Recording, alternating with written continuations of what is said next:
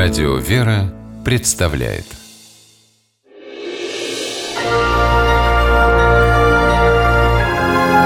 Герои моего времени 6 ноября 2013 года жители деревни Тростань, что на Брянщине, были шокированы пугающим известием. На местного почтальона Татьяну Филимоненко напал грабитель. Напал, зная, в этот день женщин развозят пенсии.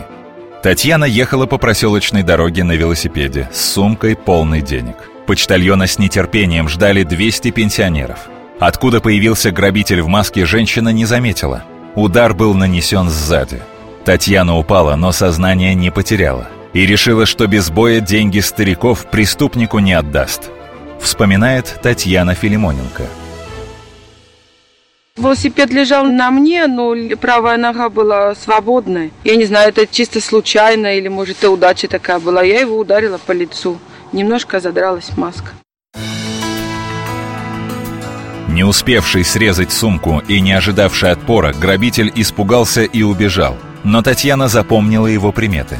Вскоре стражи порядка задержали злоумышленника. А жители Тростани еще долгое время обсуждали это происшествие. Благодарили Татьяну и, конечно, сочувствовали.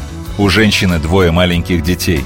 Так стоило ли рисковать? Тем более, что каждый почтальон проходит инструктаж, как вести себя в подобных случаях. Правило одно – отдать деньги и бежать, ни в коем случае не геройствуя. Татьяна поступила иначе. Говорит продавец сельского магазина Татьяна Владимировна. Молодец, что смогла. Уметь так надо. С такими сумками ходят люди. Куда же это годится? Так что ж, надо самим давать отпор. Руководство Татьяны тоже оценило героический поступок сотрудницы. Наградило ее грамотой и премией.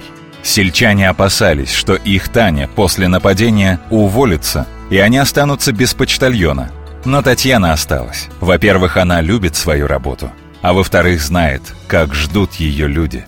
Нравится общение с людьми, когда приходишь, улыбаются, хотят и накормить, и напоить.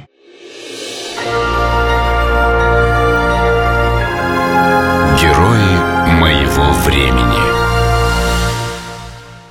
В программе использованы материалы информационного портала брянскновости.ру.